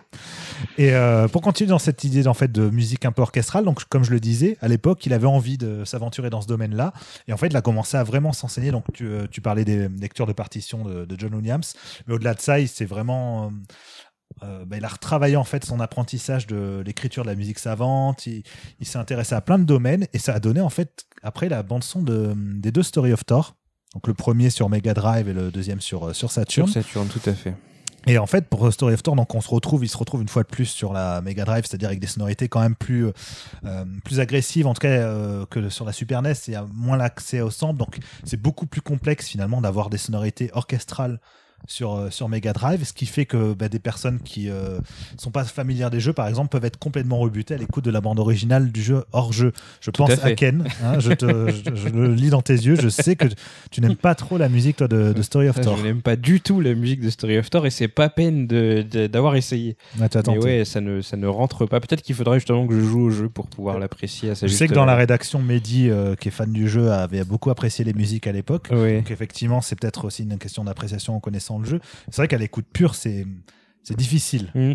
Ouais. c'est du... En plus, c'est une musique qui est pas du tout, euh, c'est une musique qui est pas du tout chaleureuse. Elle est assez, euh, assez étrange. Il y a des, il y a des, euh, les harmonies sont, sont vraiment déstabilisantes. Je crois que c'est ce que tu avais noté, Damien, c'est qu'on, il, il, explore un peu la tonalité. Euh, euh, la Alors la tonalité tout accroché, hein, c'est pas là et plus loin tonalité pour ceux qui nous écoutent parce que c'est vrai qu'à l'oral on n'entend pas la différence. Mais la tonalité, enfin la polytonalité, en fait c'est qu'il a vraiment pris des techniques de composition de la musique de la musique savante du XXe siècle en fait, et il s'est dit bah tiens, je vais essayer de les appliquer dans le jeu vidéo, malgré les moyens limités. Et c'est ça, je pense, qui, comme tu dis, a rendu très étrange, très particulier, qui bah, peut complètement combiner aux sonorités les sonorités, de la Mega Drive, ça rend l'écoute encore plus difficile. Il faut dire que ça, ça se démarque vraiment de, des productions qui se faisaient à côté euh, pour des RPG. Euh, voilà. Oui. On est, on est beaucoup plus chaleureuse, beaucoup plus mélodique aussi à cette époque-là. Euh, oui, des musiques qu'on retient plus facilement, alors que là, effectivement, sur Story of Thor, c'était quelque chose de très spécial. Oui. En tout spécial, cas, différent. Mais différent, Story of Thor 2, comme les sonorités sont de meilleure qualité, je on se rend plus facilement compte en fait justement de la richesse d'écriture et tout. Donc je vous invite à, y jeter une oreille quand même. Ça, peut être vraiment intéressant si vous connaissez pas déjà les jeux hein, évidemment. Mais voilà, c'est euh, c'est en fait et comme il le disait à l'époque, c'est toutes les recherches, les expérimentations qu'il a eues sur euh, le premier Story of Thor qui ont quelque part euh, influencé en fait ces musiques classiques qu'il a faites après, donc Story of Thor 2, mais aussi le projet Mérénion de Thomas Boker auquel il avait participé où il avait arrangé un morceau. Donc c'est voilà, c'est c'est un truc qui l'avait intéressé, il a plongé dedans et euh, finalement comme pour les Streets of Rage, il est allé au bout de sa démarche, mm. il a fait quelque chose d'expérimental qu'on n'entendait pas beaucoup à l'époque. Je, je, pense que finalement quelque part sa marque de fabrique à Yuzo Koshiro euh, et c'est quelque chose qu'il a un peu perdu, je dirais, mais peut-être pas tant par euh, manque de volonté que par manque de projet digne de son envergure. Aujourd'hui, les, les, séries sur lesquelles il revient le plus souvent, bah, ça va être par exemple Etrian Odyssey. Et Etrian Odyssey, il me semble que son approche est peut-être plus, plus à l'ancienne, il est moins dans l'expérimentation. Je voulais juste faire une petite parenthèse avant de justement de, de, revenir sur cette nouvelle période de Yuzo Koshiro. Euh, en fait, il y a eu un espèce de déclic bizarre chez lui euh, au moment de l'avènement du CD. Ouais. Parce que, comme tu peux le remarquer, d'ailleurs, il y a eu Story of Thor 2 et ensuite derrière il y a eu euh, Shenmue des années plus tard et il a pas fait grand chose. Et en fait, soudainement, alors que Yuzo Koshiro est, est en plein dans l'expérimentation, qu'il est extrêmement sollicité, tout ça, tout ça, il disparaît. Et en fait, il a expliqué qu'au milieu des années 90, la musique de jeux vidéo, elle a cessé de l'intéresser parce qu'avec l'arrivée du CD, euh, il a considéré que les musiques de jeux vidéo étaient là plus en tâche de fond, en accompagnement. Mhm. Euh, elles étaient plus autant euh, aussi importantes que durant l'ère 16 bits en fait. Et il s'est totalement détaché de la musique de jeux vidéo. Il explique que les seuls jeux qui l'ont fait vibrer à cette époque, c'était des jeux comme Parapaz the Rapper, Rez ou Space Channel 5, qui étaient justement des jeux où la musique revenait au premier plan. Et lui considère que du coup la musique de jeux vidéo fin des années 90 ne l'intéresse plus et il s'est jamais vraiment au final entre guillemets relevé de cette déception parce qu'ensuite oui en effet euh, il s'est mis à, faire euh, quelque chose bah, comme justement avec Etriano Odyssey qui revient sur euh, un peu la, musique qu'il avait produite au début de sa carrière ouais. Trian Odyssey, je crois que Julien, tu es un, petit connaisseur de, cette série ou au moins des musiques de, aussi de Koshiro pour, pour la série. Et peut-être pour expliquer un peu ce qui entoure la série, ses, méthodes. On va peut-être, euh, je crois que tu voulais nous faire écouter en fait un extrait du morceau euh, Labyrinthe 1 de Trian Odyssey 4, si je me trompe pas. Exactement, exactement. Alors on écoute déjà l'extrait et on en parle ensuite.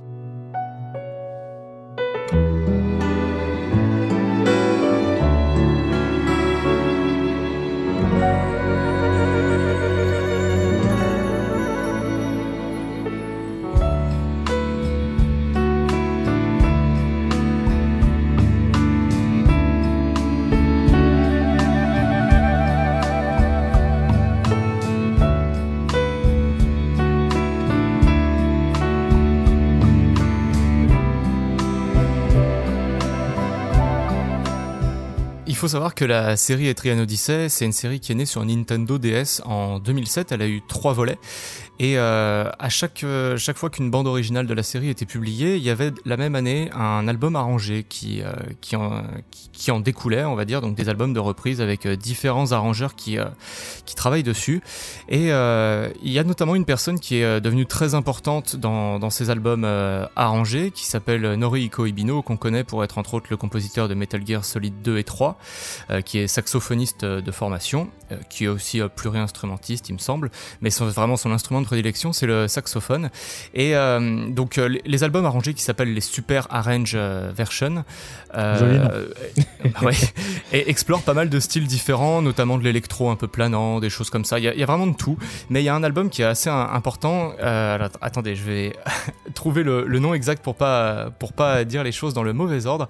Mais c'est le Live Music by Piano and Strings qui reprend euh, des musiques du premier et deuxième épisode de la série. Et là, on est dans une formation qui tranche, mais alors totalement avec tout ce que tout ce qu'a connu la musique de Koshiro. Donc Koshiro est compositeur de, est l'unique compositeur de toute la série. Et euh, là, cet album-là, donc l'arrangement est confié à Norihiko Ibino et on est dans une toute petite formation acoustique. Il y a que cinq euh, musiciens dessus. Donc c'est une formation piano, violon, violoncelle, guitare et percussion, mais vraiment des percussions toutes douces. Et on est dans une musique qui est beaucoup plus intimiste euh, de, de, par la, taille de la formation et euh, très euh, très chaleureuse, très douce, très réconfortante, on va dire, et qui donne vraiment un autre regard sur ce que sur, ouais, sur ce que Koshiro a pu composer. Et après, quand le quatrième épisode sort sur Nintendo 3DS cette fois, il y a un vrai bond en avant qui s'effectue parce que bah, la DS, on le sait, elle avait quand même des sonorités très très limité. Et euh, la 3DS permettait quand même beaucoup plus de choses au niveau des, euh, de la timbralité des sons qu'on pouvait utiliser. Et euh, alors c'est dur de dire que ça découle de ces albums arrangés, mais en tout cas c'est la sensation que j'ai, c'est que ces albums arrangés ont influencé la manière dont Koshiro a composé euh, Etrian Odyssey 4. Et c'est vrai que quand j'ai écouté le morceau que tu nous as mis en extrait, la première chose à laquelle j'ai pensé, c'est justement ces albums arrangés. Je me suis dit, ah, est-ce que j'ai est-ce que j'ai mis le mauvais morceau? Est-ce que c'est une version arrangée Non, non. Donc c'est vrai que c'est peut-être raison. C'est bien ça. Alors il faut il faut, il faut quand même euh, préciser que Koshiro est compositeur et arrangeur de la totalité de la bande originale de Etrian Odyssey 4. Il n'a pas délégué l'arrangement à quelqu'un d'autre. Par contre, Ibino est toujours là puisqu'il euh, il joue du saxophone sur euh, la bande originale et il est directeur de l'enregistrement. Donc c'est lui qui a supervisé tout l'enregistrement.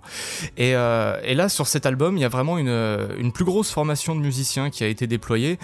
donc beaucoup quasiment tout est joué par euh, de, véritables instruments. Et là, du coup, il y a vraiment un, bond en avant qui s'effectue par rapport aux sonorités un peu plus rudimentaires des trois premiers épisodes.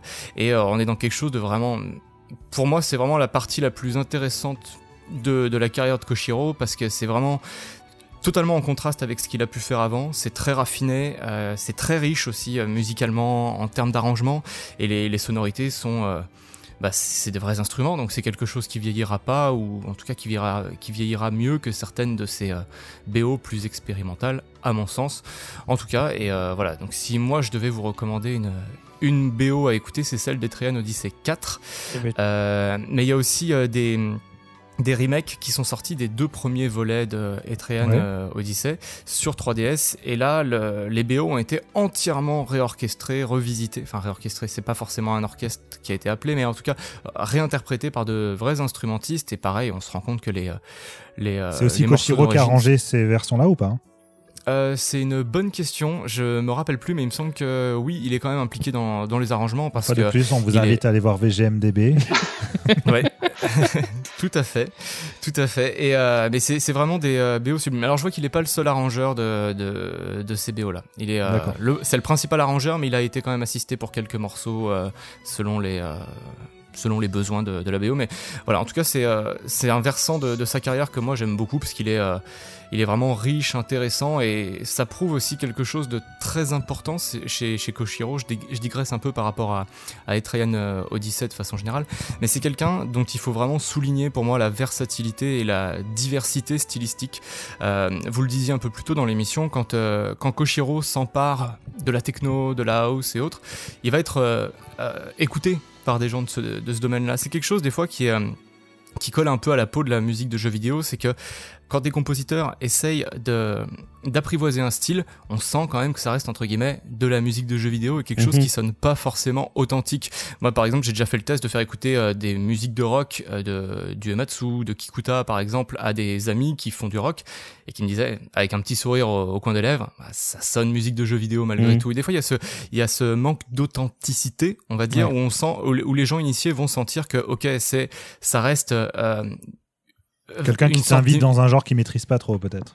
Ouais, voilà, un peu euh, c'est un peu ça. Moi, j'ai un peu cette sensation-là, par exemple, quand j'écoute, euh, je vais me faire taper sur les doigts, mais The World End With You, par exemple, quand Ishimoto essaie de s'emparer un peu du, des esthétiques rap, on sent que c'est quelqu'un qui n'en écoute pas forcément, qui en écoute un peu, mais qui est pas rompu à l'exercice. Et il, mhm. manque un peu ce, ce, ce cachet-là. Koshiro, c'est quelqu'un qui, qui chaque fois qu'il s'empare d'un style, ça sonne vraiment authentique.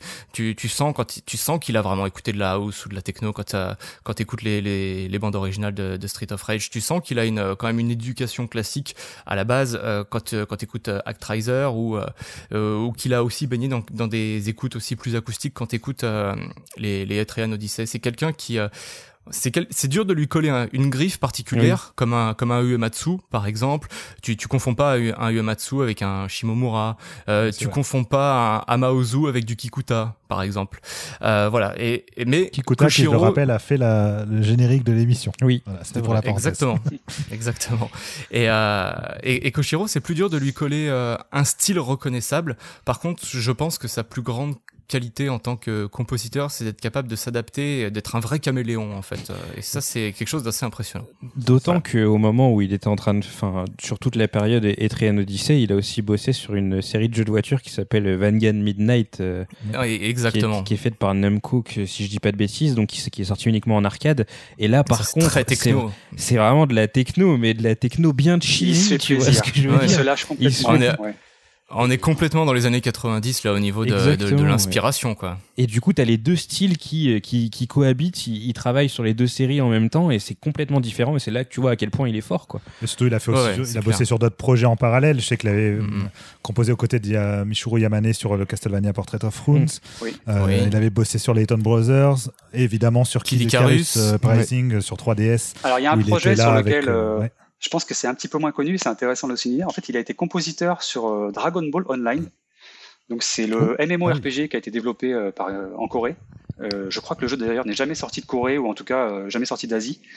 Et donc il a composé une centaine de pistes quand même dans l'esprit des ah BZ. Donc avec oh, des rythmes et dans le style un peu purement comme Shunsuke Kikuchi, hein, donc, euh, ah oui, donc carrément le, style de, la, de, du, enfin, de, la, série d'animation. Alors, pas, pas, pas, proprement parler exactement, mais on sent vraiment qu'il y a les rythmiques, qu'il y a les mêmes, euh, les mêmes thématiques, euh, et qui s'est vraiment inspiré de l'univers Dragon Ball. Mais ce jeu, je crois qu'étant donné qu'il est jamais sorti un peu de, Corée ou en tout cas d'Asie, bah, il est jamais parvenu jusqu'ici. Et en plus de ça, ça a été, je crois, un, projet euh, qui, a, qui s'est vautré euh, puisqu'il a fermé au bout de deux ans. Enfin bref, c'est, c'est, c'est assez dommage parce que c'était un jeu qui était attendu hein, dans les années euh, aux environs de 2009-2010 et puis finalement il s'est il s'est évaporé un petit peu comme comme ça, sans, sans qu'on ait vraiment d'explication. Et... C'est dingue ça. Alors que c'était quand même censé être Dragon Ball. Enfin, c'est, la, la, licence quand même phare. Tu as attisé notre curiosité là. Je pense qu'on va tous écouter euh, ce qu'il a pu faire là-dessus. Alors les musiques sont trouvables. il n'y a jamais eu d'OST qui est sorti ni en CD. Voilà, ça n'a jamais été euh, ouais. Il va falloir creuser. Hein. En tout cas, euh, après, je pense cette déclaration euh, d'amour aussi euh, de la part de, de, Julien, ou pas, pas forcément d'amour, mais en tout cas qui a bien mis en avant ce qui fait la spécificité, le, talent de, de Koshiro. on va terminer cette partie en évoquant un projet hors jeu vidéo, puisque tu me le disais tout à l'heure, Jonathan, a priori, Yuzo Koshiro a travaillé sur un, c'était un film d'animation ou une série d'animation, je ne sais pas trop, un film d'animation, je crois, qui s'appelle Gibiate. Alors voilà, en fait, euh, Yosuke Koshiro se, se, mesure en fait à de nouveaux défis à chaque fois, et donc là, il je crois que c'est la toute première fois qu'il fait de l'animé. Il a été appelé en fait mhm. aux côtés de donc d'artistes euh, vraiment célèbres hein, comme Yoshitaka Amano, qui je le rappelle est le designer, en tout cas l'illustrateur de la série Final Fantasy. Les premiers épisodes. Donc aux côtés de, de Amano, mais aussi euh, donc de noms assez connus euh, de l'animé. Et ils ont créé cette série euh, donc qui s'appelle GB8. Je, ne suis pas sûr de prononcer correctement, qui en fait Bon, l'histoire est un petit peu farfelue. C'est deux samouraïs, un, non, un samouraï et un ninja qui sont téléportés dans le futur, où il y a une pandémie. Enfin bref, c'est un, petit peu tiré par les cheveux. Et oui, en tout cas, le, synopsis dit comme ça, ça donne pas très envie. Alors, je suis peut-être pas très doué pour ça a l'air incroyable. mais bon, euh, je vous invite à regarder. Je crois que c'est d'ailleurs en simulcast actuellement euh, sur, euh, sur, sur Crunchyroll ou je sais plus. Mais donc euh, Yuzo Koshiro, donc, il, s'est lancé là-dedans et ces thématiques, en fait, on retrouve un peu ses inspirations. il parlait de, un peu plus tôt de s'être inspiré de Yamato, donc une série culte au Japon, oui, avec des thématiques un peu héroïques et un peu japonisantes. Qui a déjà été évoqué, je crois, dans les Sound Team d'ailleurs. dans Grandia, ouais. L'épisode sur Grandia. Ah oui. Et donc, on retrouve un peu ces, voilà, ces, ces thématiques un peu avec ces cuivres, ce côté un peu héroïque, ce côté un peu dynamique. Et bon, la, série en elle-même, je suis pas sûr qu'elle ait un immense succès. En tout cas, elle est en cours de diffusion. Mais voilà, c'est un, un, nouveau challenge pour euh, Yuzo Koshiro et il continue un petit peu sa, percée euh, de, de, faire des choses nouvelles au fur et à mesure. Des choses qu'on voilà, l'animé, c'est quelque chose qu'il connaissait pas encore. Alors pour quelqu'un qui s'est finalement un peu mis en retrait quelque part dans le monde du jeu vidéo, en tout cas qui est moins mis en avant qu'avant, c'est intéressant de voir que malgré tout, il vise encore à, à faire évoluer sa carrière, à mhm. tenter de nouvelles choses, à voir ce que donnera euh, la carrière de Ozo Koshiro d'ici une dizaine d'années. On en reparlera peut-être là dans un, podcast qui aura changé de nom, je sais pas. Peut-être. Sans Teams Nouvelle Génération. on verra. C'est vrai en tout cas, avant de se quitter, on va faire un. Ah, pardon. Je, je, termine juste. Il y a pas mal de compositeurs qui se sont élargis, hein, notamment en faisant du drama japonais ou en faisant du film. C'est vrai que jusqu'ici, ça n'a pas été vraiment le cas d'Uzo Koshiro, qui est resté très très axé sur le jeu vidéo. Et donc là, peut-être qu'il va s'ouvrir. Et il n'a pas fait d'album solo non plus, je crois. Euh, il y a eu des projets, en tout cas de jeux qui sont pas sortis ou des projets euh, euh, solo, mais pas vraiment d'album solo à proprement parler. Mmh. Et c'est vrai que mmh. voir, bah, le voir s'élargir sur de nouveaux, de nouveaux médias, de nouveaux supports, c'est intéressant de voir comment ça va évoluer dans les années à venir. Complètement. Avant de se quitter, on va faire un petit tour rapide de l'actualité de Wire Records et de Third. Alors, je commence avec l'actualité de Third si on a fait un numéro sur Yozoko Shiro pour Centime, c'est pour coller à notre actualité en, partie, euh, parce que ce mois-ci, c'est euh, le mois spécial Sega. Hein, vous avez pu le voir, on a sorti deux ouvrages pour les fans de Sega. Donc un premier ouvrage de Victor euh, Moisan sur la saga Yakuza, qui est extrêmement riche, que vous en apprendrez énormément sur le Japon. On vous invite à le découvrir. Et un autre ouvrage qui, lui, est consacré aux consoles euh, Sega, ça s'appelle le système solaire de Sega. Et plus précisément, c'est consacré en fait au développement de divers projets qui avaient pour nom des systèmes solaires, euh, qui ont gravité autour de la période Mega Drive Saturn, et euh, dont la plupart des projets d'ailleurs ont été annulés, en fait, hein, vous le verrez. Donc c'est super intéressant, puisqu'on découvre plein d'anecdotes. On arrive à recontextualiser, grâce au travail de l'auteur Aurélien Thévenot, finalement, comment ça s'est fait à l'époque. Et puis, quelque part, il, il, décrypte en fait finalement cette appellation de système solaire, hein, cette notion de, projet. Donc là aussi, si vous êtes euh, intéressé par l'histoire de Sega au sens large, on vous invite à lire cet ouvrage euh, en parallèle de l'ouvrage que nous avions sorti sur la révolution arcade de Sega, qui lui était plus centré ben, justement sur les bornes arcade de, Sega. Mhm. Donc voilà, c'était thématique Sega, c'est pour ça on a pensé Street of Rage, Yuzo Koshiro. Et du côté euh, de Wayo, je pense qu'il y a aussi peut-être un lien avec Yuzo Koshiro. Après, je crois que pour l'instant c'est encore top secret. Que peux-tu nous en dire Jonathan Alors, je, effectivement, il y a un lien plus que, direct hein, avec Yuzo Koshiro, puisque euh, on va avoir euh, une sortie donc, de bande originale. On en a parlé mhm. dans ce podcast, donc je pense que vous ah. pourrez la deviner. Je peux même vous donner la première lettre qui est un A. Voilà, je pense que c'est un indice, ça va être oh, annoncé. Alors, il va falloir euh, il va falloir creuser et réfléchir. Très difficile. Mais euh, c'est très difficile. Mais donc voilà, ça ressortira. C'est Atrayan Odyssey. Ça sortira donc en CD. Oui, Atrayan, exactement. En CD et en vinyle. Et il y aura des belles petites surprises à découvrir euh, voilà, pour découvrir le travail de Yuzo Koshiro qu'on aime bon, tous. Ben, suivez l'actualité de Wayo Records. Vous allez avoir de, belles choses qui vont être annoncées. Mhm. On vous invite à regarder ça de plus près. Et on va se quitter en musique, comme à chaque fois. Euh, cette fois-ci, on va se quitter en musique avec du Actraiser Symphonic Suite, le premier morceau de la, qui ouvre l'album à bientôt. Et merci à vous trois pour euh, votre participation. C'était euh, fort sympathique. Merci Ken. Merci à toi Damien. Merci Jonathan. Merci, c'était très cool. Et merci Julien. Merci à toi Damien. Merci à tout le monde. à bientôt. Ciao. Bye.